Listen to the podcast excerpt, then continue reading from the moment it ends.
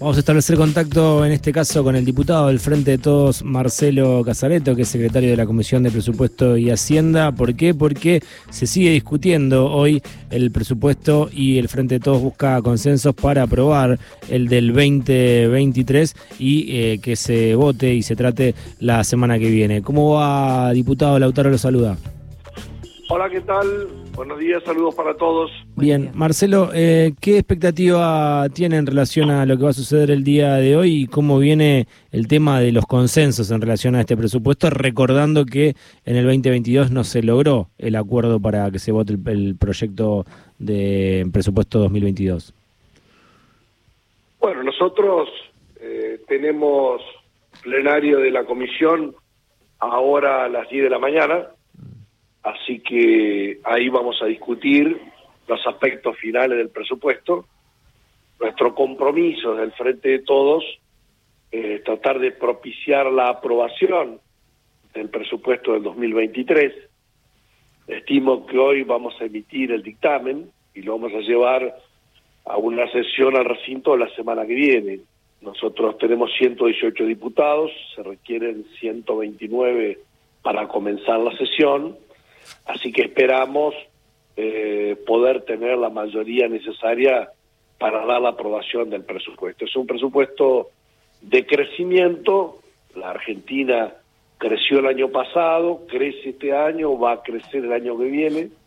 Para ir a tres años de crecimiento consecutivo en la Argentina, tenemos que irnos 10, 15 años para atrás. Eh, se están creando eh, empleos y, por supuesto, el desafío es bajar la inflación para permitir una mejora en las condiciones de vida de la población.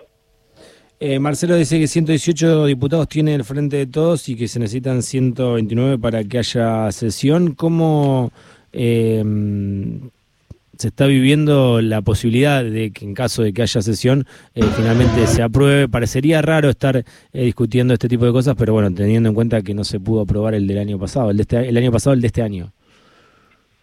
Sí, el del año pasado fue la primera vez en la historia de la Argentina que el Congreso rechaza un presupuesto de un gobierno. Mm. Es la primera vez en la historia.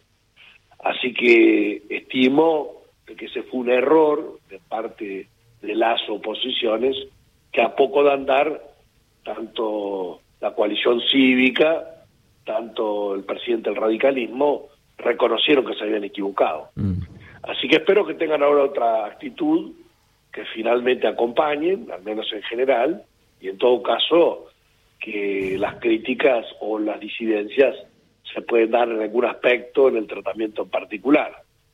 Pero bueno, eso ya no depende de mí, no depende de nosotros, mm. ya depende de la responsabilidad política que tengan los 10 bloques que integran Juntos por el Cambio o los bloques de partidos provinciales, que a veces nos acompañan y a veces no nos acompañan.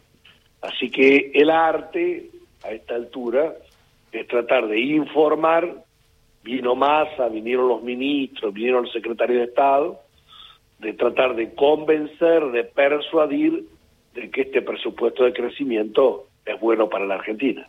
Diputado, para ir para alguien que no está en su casa y no entiende, no sabe la complejidad de qué es el proyecto eh, de presupuesto de cara al 2023, ¿podría dar un pantallazo de para qué sirve el presupuesto? Y después le pregunto algunas cositas más en relación a eso. Bueno, el presupuesto es llamada la ley de leyes.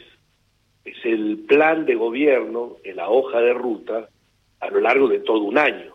En este caso, la Constitución indica que al 15 de septiembre tiene que ingresar el proyecto y que antes de fin de año debiera aprobarse en ambas cámaras legislativas. Están todos los ingresos y todos los gastos del Estado el año que viene. O sea que conlleva la asignación de fondos para salud, para educación, para seguridad, para justicia, para las provincias, las pautas salariales, los aumentos a jubilados, o sea, todo lo que es el accionar del Estado en materia de ingresos y gastos. O sea que por eso es la ley más importante a lo largo de muchas jornadas el último mes.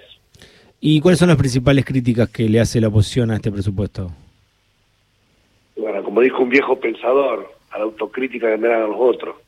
O sea, las críticas son variadas. Si vos querés, hay alguna de la extrema derecha y otra de la extrema izquierda.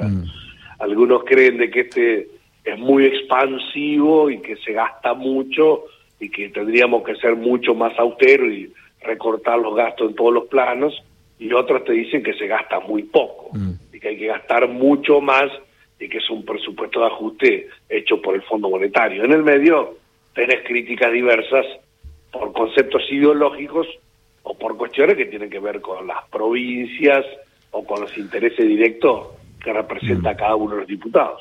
Diputado, la última y lo dejamos eh, seguir transitando su jornada. Eh, me parece raro preguntarle por algo de Gran Hermano, pero ¿está al tanto de lo que pasó con este participante eh, llamado Alfa que criticó al presidente Alberto Fernández, dijo que lo conocía, que lo había coimeado en varias oportunidades y Gabriela Cerruti salió a contestarle y esto es algo que está generando mucha réplica en los medios de comunicación local?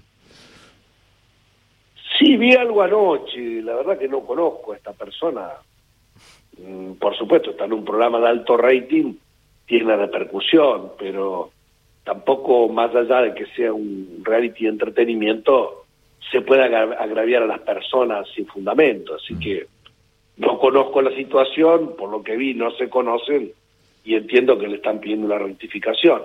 Así que espero que así se haga. Muchísimas gracias, diputado.